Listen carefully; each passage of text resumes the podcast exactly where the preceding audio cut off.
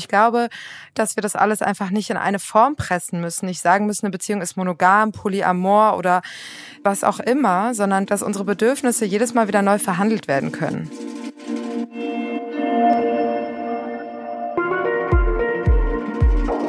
Heiliger Bimbam. Hallo und herzlich willkommen zum Heiligen Bimbam. Ich bin Rebecca Randack, die Gründerin vom Yoga-Blog Fuck Lucky Go Happy. Und hier im Podcast unterhalte ich mich mit Menschen, die ich interessant finde, über den Sinn und Unsinn des Lebens. Seit Jahren beschäftigt mich die Frage, worauf es wirklich ankommt für ein gutes Leben im Kleinen, aber auch, was es braucht, damit das große Ganze gelingt. Und weil viele Gedanken und Perspektiven immer besser sind als nur eine, lade ich hier in dem Podcast Menschen ein, von denen ich glaube, dass sie die ein oder andere Antwort gefunden haben. Heute sind wieder Miri und Sheila mit am Start. Wir haben ja vor einiger Zeit gemeinsam in einer Podcast-Folge über Beziehungen gesprochen, zu dritt, weil wir einfach alle unterschiedliche Beziehungs- bzw. Familienmodelle leben. Und darauf gab es ziemlich viele Reaktionen und Fragen, auf die wir jetzt äh, versuchen, Antworten zu geben einigen Input von euch. Der hat uns auch wirklich zum Nachdenken gebracht.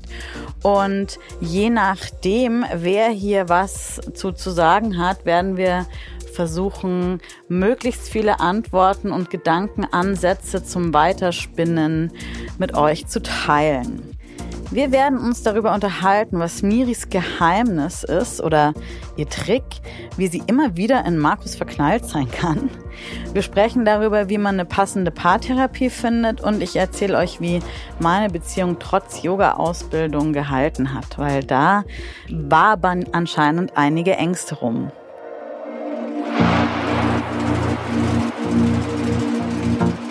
Sponsor der heutigen Folge ist Thalia. Ihr wisst schon, der stationäre Buchhandel. Thalia hat aber nicht nur Läden, sondern auch einen Online-Shop, wo es unter anderem auch digitale Inhalte zu kaufen gibt, zum Beispiel Hörbücher zum Download im Abo-Modell. In diesem Abo könnt ihr aus 50.000 Titeln ein Hörbuch pro Monat auswählen. Das Tolle daran, ihr könnt euch die Hörbücher nicht nur anhören, sondern sie direkt herunterladen und damit gehören sie dann euch. Dieses Abo könnt ihr jederzeit pausieren, monatlich kündigen und dennoch bleiben die geladenen Hörbücher euch erhalten. Auf www.thalia.de slash heiliger-bimbam könnt ihr dieses Abo-Modell 30 Tage lang kostenlos testen. Danach kostet das Abo dann 9,95 Euro pro Monat. Später gibt es dann noch zwei Buchtipps von mir. Wir starten direkt mit einer Sprachnachricht von Anna. Und Anna hat eine Frage ganz konkret und ganz direkt an Miri. Hi, hier ist Anna. Ich habe gerade eure Beziehungsfolge gehört und ich habe eine Frage an Miri. Also erstmal, wie lange bist du jetzt mit dem Markus in einer Beziehung? Und dann, als du erzählt hast, du bist immer mal wieder voll verknallt, habe ich gedacht, Quatsch, oder? Kann sie mir nicht erzählen. Und dann dachte ich, naja, vielleicht du bist ein emotionaler Typ, vielleicht, und dann ist das so. Oder glaubst du, es gibt irgendwie ein Geheimnis, wie man dieses immer mal wieder verknallt sein Gefühl auch als eher rationaler Typ wieder hervorrufen kann? Das hätte ich gerne in meiner neunjährigen Beziehung. Ganz liebe Grüße an euch, ich bin gespannt. Hallo, liebe Anna. Also, ich bin mit Markus seit zehn Jahren zusammen, also seit zehn Jahren konstant verknallt. Und ja, du hast recht, ich bin ein emotionaler Typ, aber das Geheimnis des Verknalltseins ist ja unsere Vorgeschichte. Markus war meine erste große Liebe, als ich 17 war. Und ja, wir waren ein halbes Jahr zusammen und ich bin dann nach Amerika ausgewandert und wir haben uns erst später im Leben wiedergefunden. Und ich glaube einfach diese große Freude, dass wir uns wiedergefunden haben und diese absolut kitschige Geschichte erhält natürlich äh, dieses Verliebtsein sehr hoch und ich denke, du wirst verstehen, was ich meine. und Tipps, ja, so eine Geschichte lässt sich halt nicht kreieren. Von daher kann ich dir leider keinen großen Tipp geben, außer dir zu sagen, dass meine Geschichte irgendwie extra special ist und deswegen hört sich das auch alles so ein bisschen verklärt für andere immer an. Und ich dachte, du solltest die Geschichte kennen, die dahinter steckt. Aber Miri, bist du wirklich immer, immer zu in Markus verliebt? Ja, okay, vielleicht mal zehn Minuten nicht oder ein Vierteltag, aber bis jetzt noch. Aber ich glaube tatsächlich, dass diese Geschichte dahinter steckt. Wenn wir die Geschichte nicht hätten, dann wäre es anders. Glaubst du, dass es eigentlich so einen Unterschied macht, ob man emotional eher orientiert ist oder rational? Absolut. Ja, warum? Ja, weil wenn ich rational orientiert wäre, dann würde ich immer nach dem Zweck und Sinn der Sache schauen. Das mache ich aber nicht, sondern ich gehe wirklich vom Herzen aus. Und oft macht es tatsächlich keinen Sinn, dass ich den so toll finde, weil der auch nicht immer äh, super special ist. Der hat natürlich seine Macken, aber irgendwie spricht das Herz denn und liebt den trotzdem weiter. Anna, ich sag dir noch mal was, wenn die Antwort für dich jetzt nicht genügend zufriedenstellend war.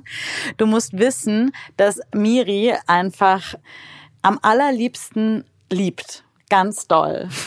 und äh, Miri es liebt, über alles einfach hinweg zu gucken und das einfach irgendwie, das glaube ich, eine ihrer größten Gaben ist, einfach immer das Tolle in den Menschen, äh, die sie umgeben, zu sehen. Und deswegen kann ich das auch total glauben. ja.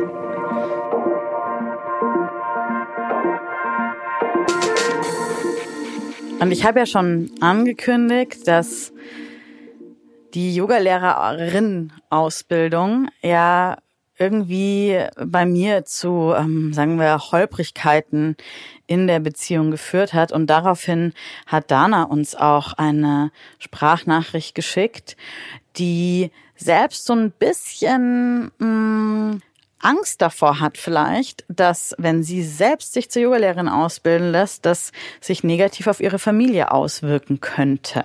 Hier kommt die Nachricht von Dana. Warum denkt ihr, ist das so eine große Herausforderung für den Partner, also in meinem Fall für den männlichen Part, da mitzugehen oder dem zuzustimmen oder äh, da unterstützend zu wirken. Also ich äh, stehe gerade vor dieser Herausforderung und es ist überhaupt nicht einfach. Wir haben auch äh, ein gemeinsames Kind und äh, mein Partner hat eindeutig Sorgen, dass er dann zu kurz kommt. Mal ganz davon abgesehen, dass ich dann in meinem Fall vier Wochen weg wäre, ist es für ihn sehr schwierig, da eine Begeisterung aufzubauen zu dem Thema. Ja, was habt ihr dazu für Erfahrungen gemacht? Wäre auf jeden Fall eine spannende Frage. Ich danke euch. Also ich will jetzt nicht sagen, Liebesfalle Yogalehrerinnen-Ausbildung, aber ähm, die Umfrage bei uns im Team hat auf jeden Fall ergeben, dass es auf jeden Fall ein Punkt ist, wo eine Beziehung vor neue Herausforderungen gestellt wird. Was, glaube ich, immer der Fall ist, wenn eine Partei sich verändert und die andere irgendwie stehen bleibt oder das Gefühl hat, mitziehen zu müssen. Wie war das bei dir und Andy? Ja, ich weiß nicht, ich glaube, ich habe es sogar in der letzten Beziehungsfolge schon gesagt, dass ich von meiner Ausbildung zurückkam und dann neben ihm auf der Couch lag und dachte so, what the fuck? Soll ich jetzt hier auf dieser Couch einfach weiter so rumliegen? Und dann dauert es noch ein paar Monate oder so ein Jahr, in dem es mehr kriselte und kriselte und kriselte und ich irgendwie nur noch im Yogastudio rumhängen wollte und wir in die größte Beziehungskrise, die wir bisher hatten, reingeschlittert sind. Und wie war es bei dir, Sheila? ich bin aus meiner Yoga-LehrerInnen-Ausbildung rausgegangen, hatte eine Woche später, glaube ich, den Job bei Fuck Lucky und ähm, eine Beziehung weniger oder eine beendete Beziehung mehr auf dem Konto. Tatsächlich war diese Person, mit der ich zu der Zeit zusammen war, schon auch mit einer der Auslöser oder Unterstützer für diese Ausbildung. Eigentlich sehr spirituell, Steine im Sonnenlicht aufgeladen, Sachen, die ich never in my life gemacht hätte. Aber seit der Yogalehrerausbildung hat sich das dann irgendwie umgedreht, dass ich auf einmal diejenige war, die über Energien gesprochen hat und hin und weg war nach jeder Session. Und mein Partner ist mehr und mehr ins Gegenteil umgeschlagen und irgendwie jeden Tag am Bier trinken und hirnlos, als hätten wir uns da abgewechselt und Rollen getauscht. Und dann hat das einfach irgendwie auch nicht mehr gepasst und ich bin dem so entwachsen. Ich glaube, die Herausforderung ist da einfach, dass man sich ganz, ganz doll mit sich selbst beschäftigt und alles erstmal in Frage stellt, was gerade so der Stand der Dinge ist, wie es mit der Zukunft weitergehen soll, will man unterrichten. Man kriegt einfach so viel neuen Input, den man erstmal für sich auch verarbeiten muss. Du bist in einer Gruppe mit neuen Menschen das ist natürlich alles ein ganz schöner Kontrast zu deiner Alltagswelt und deiner Alltagsbeziehung. Ich glaube auch, man muss es trotzdem aber schon nochmal in Kontext setzen, wegen ähm, der Trennung bei dir. Wir haben ja in der Ausbildung den Tipp bekommen, wir sollen ein halbes Jahr lang nach der Ausbildung keine lebensentscheidenden oder keine grundlegenden Lebensentscheidungen Hätte ich auch mal gebraucht zu der Zeit.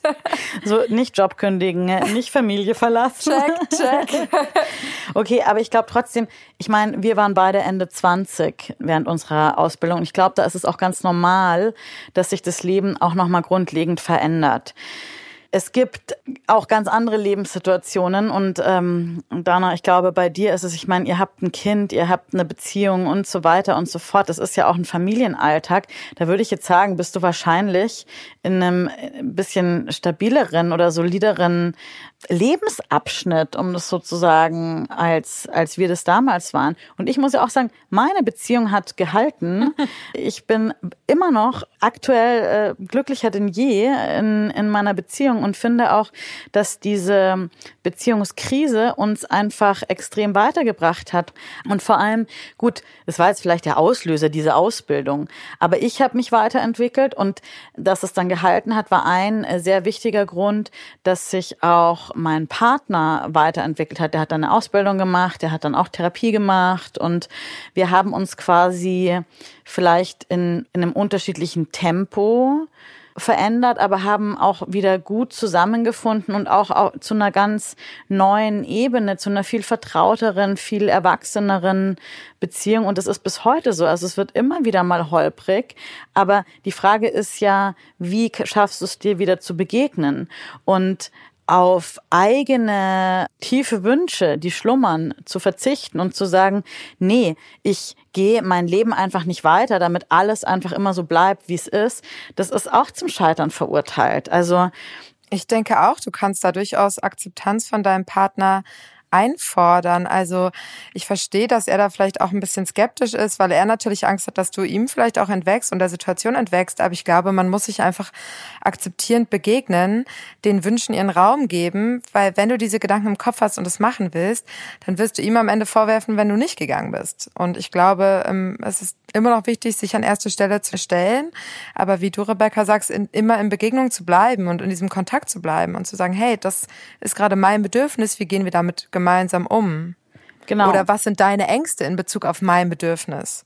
Genau, und vielleicht auch, was kann man gemeinsam machen, um diese Ängste zu lindern. Ich meine, jetzt eine Yogalehrerausbildung ist jetzt schon vielleicht emotional intensiv, aber ich kenne auch Leute, die sagen, ja, es war irgendwie jetzt ganz nett, aber es hat mich jetzt auch nicht weltbewegend irgendwie umgehauen. Vielleicht war das bei uns einfach auch wirklich einfach der Lebensabschnitt, wo sich so viel verändert hat. Oder sagen wir es mal so, wenn die Beziehung daran zerbrechen würde oder wenn die Beziehung das nicht aushält, dann ist es, glaube ich, eh auf lange Sicht irgendwie dann zum Scheitern verurteilt, weil dann wird es an was anderem scheitern. Und vielleicht kann man ja irgendwie da auch mal sowas, weiß ich nicht, wie eine Mediation machen oder irgendwie in eine Paarberatung gehen, um ganz konkret das Thema zu besprechen. Und klar, es ist sicherlich auch eine Herausforderung, wenn du dann einfach äh, vier Wochen weg bist und äh, deinen Mann den Familienalltag alleine schmeißt. Ganz ehrlich, ich würde sagen, wahrscheinlich hast du das auch schon öfters mal gemacht. Können sie ruhig mal ran, die Männer. Ja, man muss einfach gucken, dass man eine Variante findet, die für alle Beteiligten irgendwie funktioniert. Und dann wünschen wir dir viel Erfolg bei deiner hoffentlich Yoga-Ausbildung. Go for it, anmelden.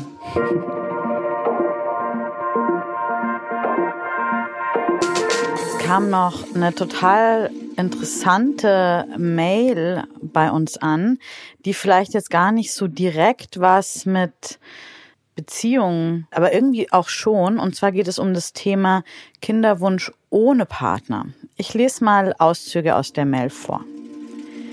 Ich bin 31 Jahre und habe durch meine Familie nie gelernt, was Liebe ist. Beziehungsweise ich habe eine total verquere Idee davon mit auf den Weg bekommen. Es war sehr dominiert von Kontrollieren und Überwachen.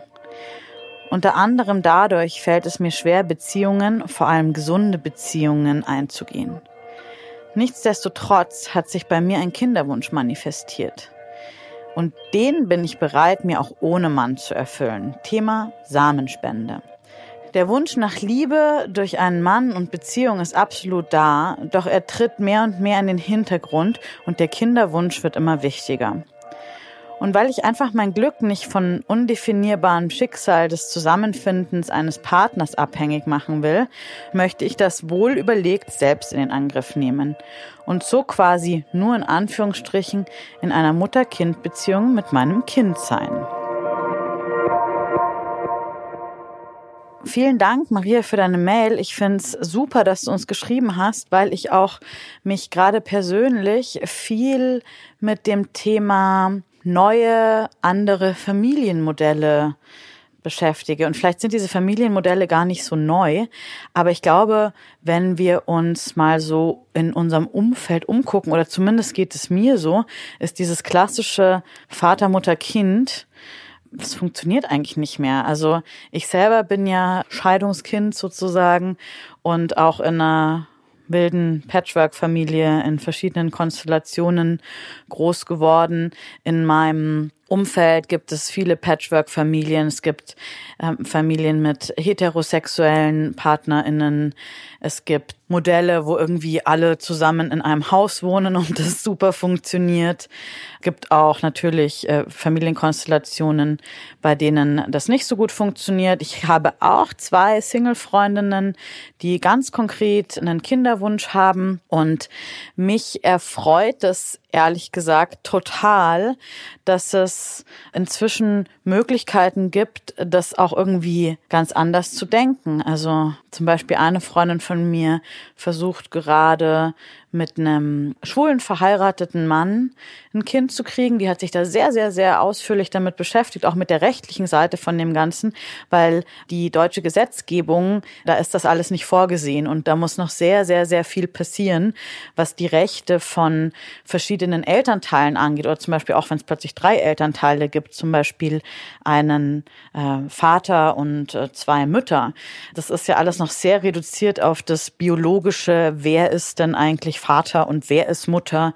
Und ich glaube, die Realität wird da überhaupt nicht mehr abgebildet. Und bei einer anderen Freundin, da ist es tatsächlich so ähnlich wie bei dir, die hat aktuell äh, keinen Partner, aber eben auch einen Kinderwunsch und ist auch in einem Alter, wo man dann irgendwann mal sagt, hm, okay, die Kinderfrage sollte man sich jetzt vielleicht mal langsam beantworten. Und die sagt auch so, hey, wieso eigentlich nicht? Brauche ich doch nicht unbedingt jetzt den Mann dafür und äh, denkt da auch in Community mit Freundinnen ganz coole Modelle sich aus, wie man vielleicht auch trotzdem Gemeinschaft schaffen kann und Kinder großziehen kann, ohne dass es jetzt äh, Vater, Mutter, Kind gibt. Also insofern ich finde das super. Ich möchte dich dazu äh, ermutigen, das wirklich auch in Angriff zu nehmen und glaube, alleine ein Kind großzuziehen, ist, glaube ich, eine große Herausforderung. Ich glaube, es ist eine gute Idee, wirklich zu gucken, okay, wie kann man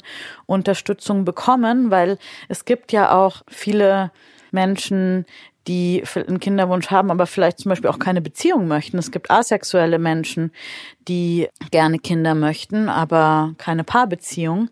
Also ich glaube, wenn man in das Thema tiefer eintaucht, äh, kann man da sehr wertvolle Erfahrungen von anderen irgendwie finden oder auch äh, Gemeinschaft finden. Es gibt noch einen anderen Aspekt, den ich, glaube ich, aber bei dir definitiv auch sehe. Du schreibst ja auch, dass du dich da durchaus auch mit dir selbst auseinandergesetzt hast, was auch deine eigene Familiensituation angeht und woher ähm, vielleicht die Problematik, die du in Beziehungen immer wieder hast, woher die so kommt. Meine Erfahrung ist, äh, eine Schwangerschaft bringt einem die eigene Familienkiste, serviert die einem nochmal auf so einem Silbertablett und man kann die sich echt angucken in der Tiefe oder in jeder Pore sozusagen. Und ich glaube, es ist wirklich wichtig, sich da vielleicht auch psychologisch Unterstützung zu suchen oder therapeutische Unterstützung zu suchen, weil ähm, ich habe zumindest für mich beschlossen, ich möchte nicht einfach unreflektiert das weitergeben, was ich gelernt habe. Und ich habe gemerkt, ich brauche irgendwie, ich muss erstmal für mich einen inneren Raum finden, Glaubenssätze, die mir jahrzehntelang sehr selbstverständlich erschienen, vielleicht auch in Frage zu stellen und rauszufinden, wer bin ich denn eigentlich als Mutter? Was ist mir wichtig, meinen Kindern mit auf den Weg zu geben? Und vielleicht gibt sich in so einer Auseinandersetzung mit sich selbst nochmal und das auch nochmal ganz intensiv auf so einer Kindheitsebene ergeben sich vielleicht auch neue Horizonte und ähm, neue Gefühlslagen, die vielleicht auch eine Partnerschaft wieder in greifbare Nähe rücken. Wie auch immer diese Partnerschaft aussieht, das finde ich muss jetzt nicht eine klassische Mann-Frau-Paarbeziehung sein. Also Insofern ähm, schmeiß dich rein ins Kindergame, hol dir alle Unterstützung, die du kriegen kannst auf allen Ebenen und ähm, ja, ich bin gespannt. Du kannst uns ja mal schreiben, wie es weitergeht.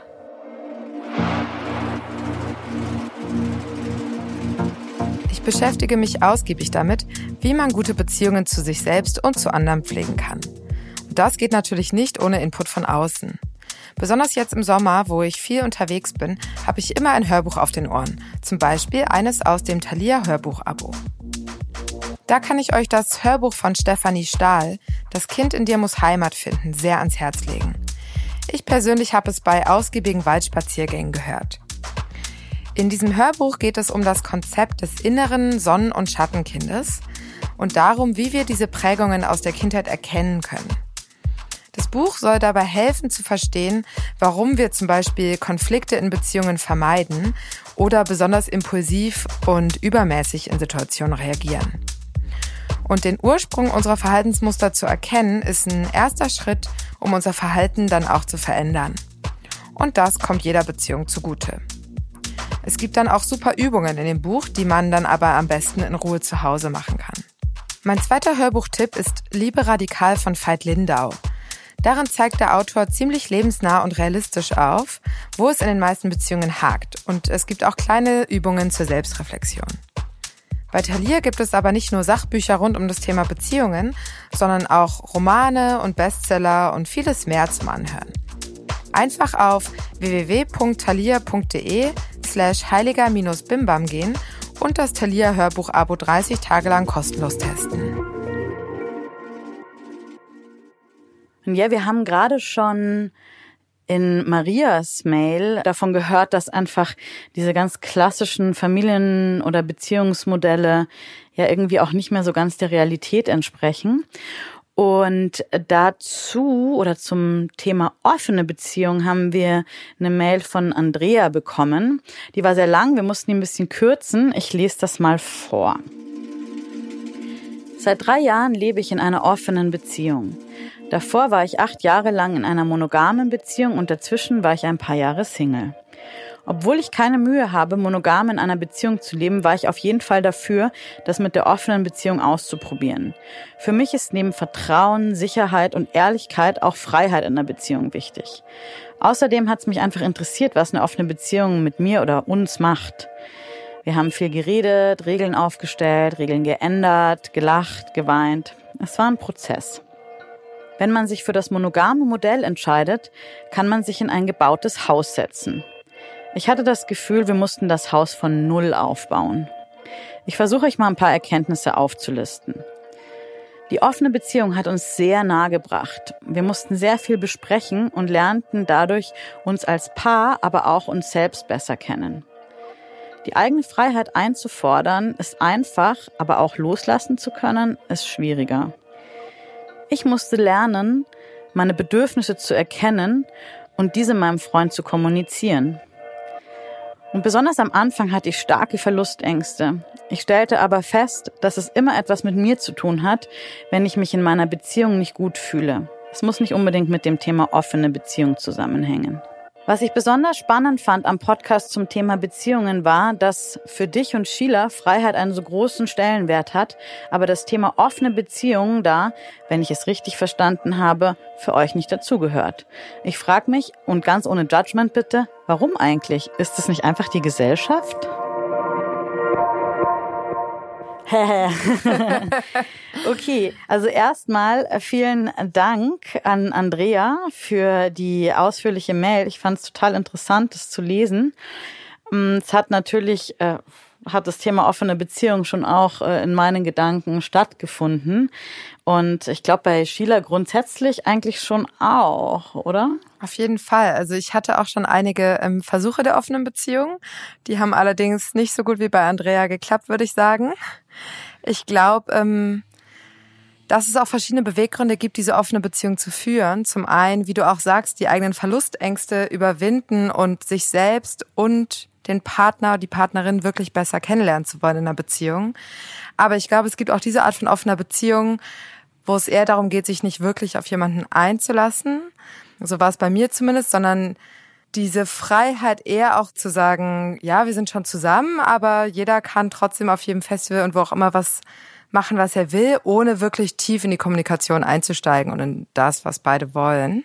Ich glaube, es ist auch voll schwierig zu sagen, die offene Beziehung. Was ist eigentlich eine offene Beziehung, muss man erstmal sagen. Heißt offene Beziehung, okay, wir haben ganz, ganz klar eine Hauptbeziehung und dann ist es okay, wenn man einfach mal irgendwie mit jemand anderem ins Bett geht oder heißt offene Beziehung auch eigentlich Polyamorie, also dass man sagt, es gibt vielleicht sogar mehrere feste PartnerInnen. Und ich glaube, man muss auch ganz klar erstmal herausfinden, welche Art von Kommunikation man möchte was für jeden funktioniert. Vielleicht funktioniert es für dich super, ganz offen darüber zu sprechen, wen du begehrst, mit welchem wechselnden PartnerInnen oder Dates ja, du deine andere Zeit verbringst und vielleicht kannst du das selber aber gar nicht hören. Also einfach auch festzustellen, wie viel teilt man mit dem Partner und wie viel will der andere hören. Und mhm. vielleicht sind diese Bedürfnisse auch einfach unterschiedlich.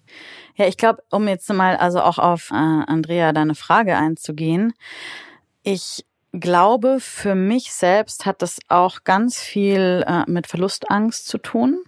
Und ich gebe dir total recht. Also meine Verlustangst hat, glaube ich, gar nicht so viel äh, mit meinem Partner oder mit der Qualität der Beziehung zu tun, sondern das sind äh, Themen, die ganz eigentlich in, in meiner Geschichte liegen.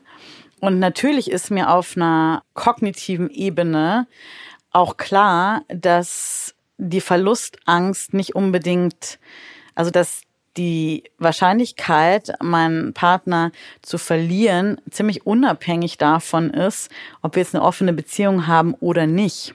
Ich muss sagen, ich schließe das tatsächlich für mich auch nicht grundsätzlich aus. Ich glaube, für mich wäre aber absolut grundlegend, dass ich die Hauptbeziehung bin. Also zumindest in dem Modell, das ich, das ich aktuell lebe. Und ich glaube, ich muss mich da vielleicht ein bisschen reindenken. Es ist gerade bei mir auch einfach Familiengame und kleine Kinder, Baby. Das ist für mich gerade einfach nicht die Zeit zu sagen so, ah, okay, ähm, ich hock irgendwie stillend mit einem Kind zu Hause und mein Partner ähm, regelt sich mit einer anderen Frau irgendwie wild im, im Bett. Das ist für mich gerade nicht vorstellbar, wobei ich das für die Zukunft überhaupt nicht ausschließe, dass es auch äh, möglich ist, dass wir jetzt nicht sexuell exklusiv sind. Ja, ich muss sagen, bei mir ist gerade auch noch nicht die Zeit, ähm, aus anderen Gründen als bei dir, Rebecca. Ich denke einfach, mein aktueller Partner und ich, wir kennen uns seit gerade mal vier Monaten und wir haben für uns beschlossen, dass wir uns jetzt erstmal die Zeit geben, uns kennenzulernen, damit ich eben nicht meine Fehler aus der Vergangenheit auch wiederhole, sondern wir uns wirklich erstmal einlassen, kennenlernen, die ersten Streitigkeiten haben, schauen, welche Kommunikation für uns beide funktioniert. Und ja, wenn wir das Gefühl haben, dass das irgendwie gefestigt ist und der Wunsch entsteht bei einem von uns beiden, dass wir dann auf jeden Fall da in die Diskussion gehen. Und langfristig kann ich mir auf jeden Fall vorstellen, eine offene Beziehung zu haben, beziehungsweise einfach fluide zu leben. Also ich glaube, genauso wie Sexualität, dass wir das alles einfach nicht in eine Form pressen müssen. Nicht sagen müssen, eine Beziehung ist monogam, polyamor oder was auch immer, sondern dass unsere Bedürfnisse jedes Mal wieder neu verhandelt werden können. Genau, und ich glaube, die Grundregel ist tatsächlich, man muss gemeinsam miteinander definieren, wie man das möchte, damit es nicht Total. so eine ich glaube, eine Beziehung zu öffnen kann auch eine verkappte Exit-Strategie sein. Total. Zu sagen so, ja, okay, ich suche mir jetzt erstmal noch jemand Neuen, bevor ich mich traue, die Beziehung zu verlassen und so. Ich glaube, da muss man sehr achtsam sein und ja, ehrlich zu sich selbst und ehrlich miteinander. Und das ist aber auch wieder ein Thema, das ist eigentlich unabhängig von offene oder monogame Beziehungen. Wobei wir rauskommen bei jeder Frage ist, dass man bereit sein muss, an sich zu arbeiten und ähm, den anderen und sich sehr gut kennenzulernen. Und miteinander zu reden. Eigentlich könnten wir nur einen Satz aufsprechen und die Folge wäre fertig. Ja, reden, nee, schweigen ist Silber, nee. Scheiße. Dings. Dings halt.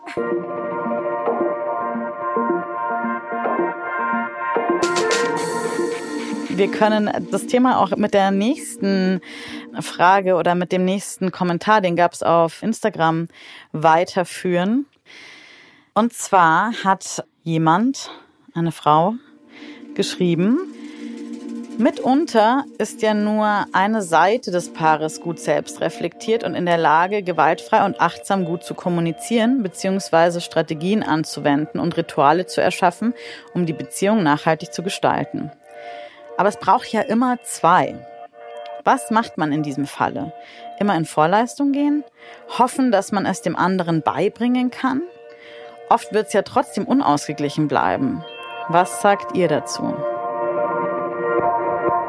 Wow. Holla, ne? Ich glaube, wir müssen die mal so Schritt für Schritt ein bisschen auseinandernehmen.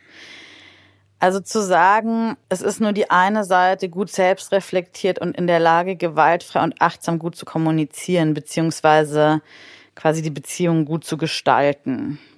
Also ich persönlich habe ja immer ein bisschen Schwierigkeiten mit gewaltfrei und achtsam gut zu kommunizieren. ich habe oft erlebt, dass das ganz schön passive-aggressive sein kann. Kann, betone ich. Es kann aber natürlich auch sehr offen und super sein. Um das vorauszuschicken, ich glaube, eine Beziehung ist immer oder beide Partner sind quasi nur zwei Seiten einer Medaille. Und es hat, glaube ich, auch einen Grund, wenn man sich als selbst total selbstreflektiert und bewusst und bemüht und quasi the good part wahrnimmt, dass man sich dann jemanden sucht, der da halt irgendwie so überhaupt keinen Bock drauf hat, dass man irgendwie an dem rumdoktern kann oder versuchen kann, den zu retten oder das ist irgendwie mal so ein loser Gedanke von mir. Sheila, was denkst du? Ich bin gerade noch an einer anderen Stelle hängen geblieben. Mhm. Dieser Part von jemandem was beibringen und lernen. Also ich glaube, in jeder Beziehung sind wir LehrerInnen und SchülerInnen zugleich. Stimmt. Also es ist nie so ein One-Way-Road und wir können aber halt nicht davon ausgehen, dass wir jemand anderem was beibringen müssen und beibringen können, eine Beziehung zu führen. Ja, genau. Also dieses Ding, ich muss jemandem was beibringen, schafft ja irgendwie so ein, so ein Machtgefälle auch und setzt ja auch voraus, dass man eigentlich den anderen als irgendwie, weiß ich nicht, nicht gut genug oder sowas wahrnimmt. Und ich glaube, es ist immer eine ganz gute Idee, erstmal so auf sich selbst zu gucken und zu gucken, okay, warum triggert mich jetzt dieses oder jenes?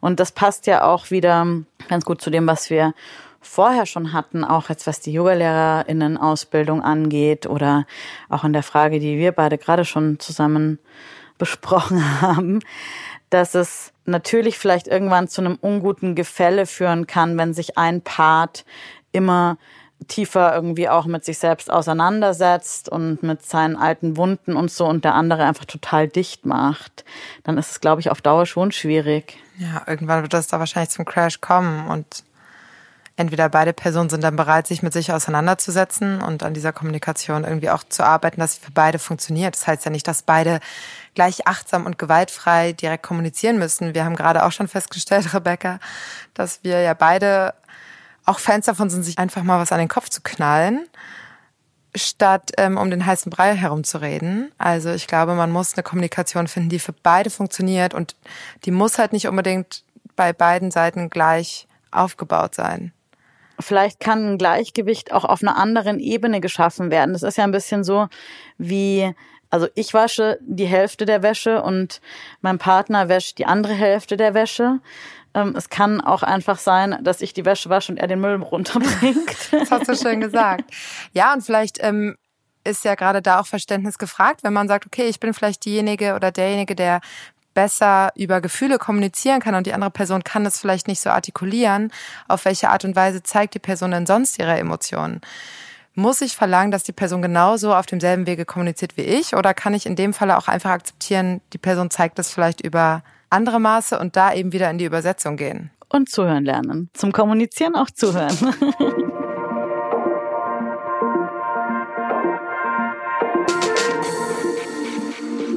Liebe Rebecca, liebes Heiliges BAM-Team, erstmal vielen Dank für die tolle Beziehungsfolge. Ich habe mit sehr großen Freuden und viel Lachen äh, zugehört, weil mich selbst, wie glaube ich jeder, der eine längere Beziehung führt, da wiederfindet. Ähm, genau, ich hätte eine Frage. Ich finde es sehr schön, dass ihr noch eine Folge machen wollt. Und zwar hattest du das am Ende angesprochen mit, was du sehr empfehlen kannst, Paartherapie. Was waren die Erfahrungen damit? Zum Beispiel auch, wie, wie sucht man danach? Ja? Wenn man jetzt zum Beispiel eingibt, Paartherapie Berlin, da wird man ja völlig überfordert. Und ähm, wie sucht man dann den passenden aus? Man legt da ja irgendwie so die Beziehung rein. Und genau, ich glaube, ich bin ein großer Befürworter davon und finde, dass das äh, gemacht werden soll, nicht nur, wenn die Beziehung vom Ende steht, sondern äh, schon viel, viel, viel früher und würde mich freuen, wenn es da vielleicht eine Folge oder einen Abschnitt dazu gibt. Vielen Dank. Paartherapie. Miri, hast du schon mal eine Paartherapie gemacht? Absolut. Ja? Ganz oft, ja, finde ich super. Also äh, jetzt äh, weiß nicht, ob das die klassische Paartherapie ist, die ich gemacht habe, aber ähm, ich bin viel mit meinem Partner zu einer Therapeutin oder zu einem Coach gegangen, um gemeinsam an Themen zu arbeiten. Ich habe, um auf die Frage gleich mal einzugehen, wie man eine Paartherapie findet. Ich habe es damals bei der ersten, die wir gemacht haben, das ist jetzt auch schon ein paar Jahre her, äh, tatsächlich, glaube ich, so gemacht, Paartherapie Berlin ja. eingegeben und hatte dann so ein paar Ideen, die ich wichtig fand. Also ich habe mir halt dann einfach die Leute angeguckt. Viele TherapeutInnen haben ja auch echt keine Webseiten oder nur schlechte Webseiten. Und das war irgendwie eine Website, die mich angesprochen hat und der Hintergrund Hintergrund der Therapeutin, bei der wir dann im Endeffekt auch gelandet sind, der hat mich angesprochen, weil es irgendwie so tiefenpsychologisch fundiert war. Und das war mir persönlich einfach wichtig. Mhm. Und ansonsten wäre mein Tipp, jemanden zu finden, man kann, glaube ich, ganz gut im Freundeskreis rumfragen. Ja, genau. Ich glaube auch. Jemand, der gute Erfahrungen gemacht hat. Das ist super. Unsere Therapeutin Helga, die haben wir extra ausgesucht, weil wir haben jemand gesucht mit Familienaufstellungserfahrung, weil wir wussten, dass wir beide so große Pakete mit in die Beziehung nehmen, dass wir da nicht nur an uns beiden arbeiten mussten, sondern nochmal diese ganze Familienkonstellation checken sollten. Also wenn man da schon eine Idee hat, worauf man schauen möchte oder was man rausfinden möchte, da kann man sich ja dann auch nochmal in gewisse Gefilde bewegen.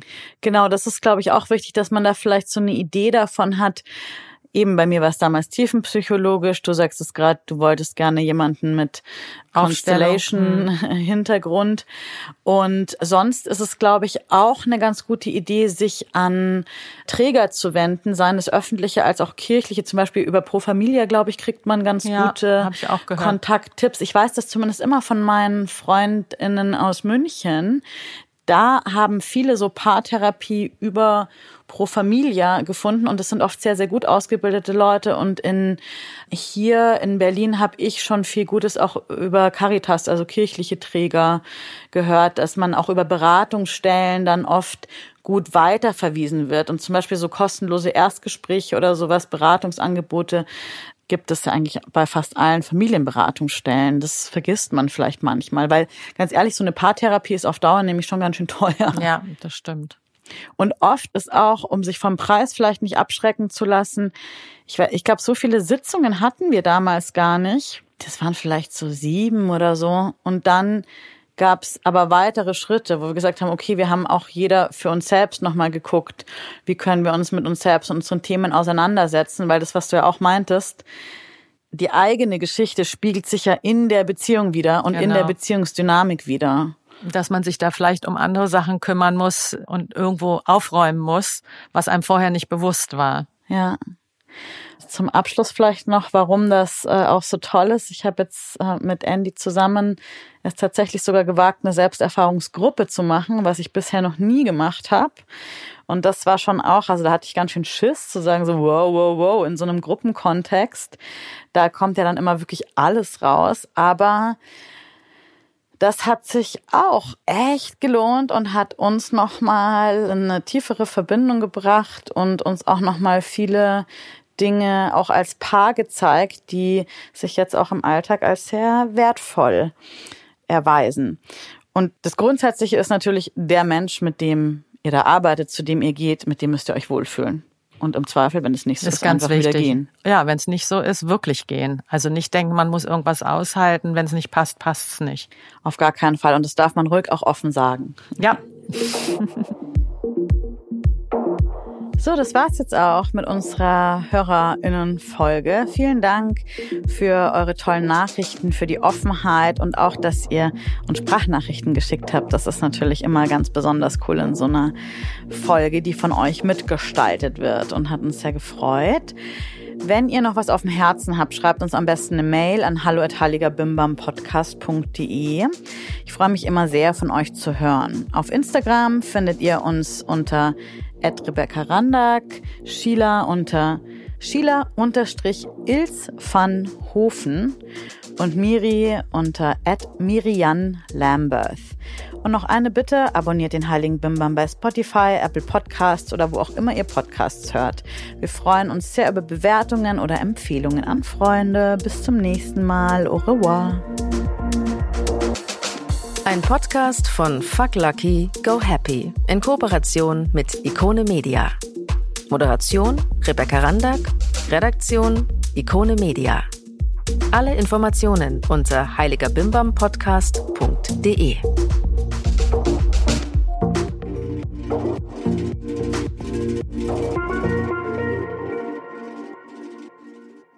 So, nochmal ein kleiner Reminder. Wenn ihr jetzt Lust bekommen habt, das Hörbuch-Abo von unserem Sponsor Thalia auszuprobieren, geht einfach auf www.thalia.de slash heiliger-bimbam. Klickt auf jetzt 30 Tage gratis testen, legt ein Kundenkonto an und los geht's. Ich wiederhole www.thalia.de slash heiliger-bimbam. Alle Infos findet ihr auch nochmal im Blogpost und in den Show Notes.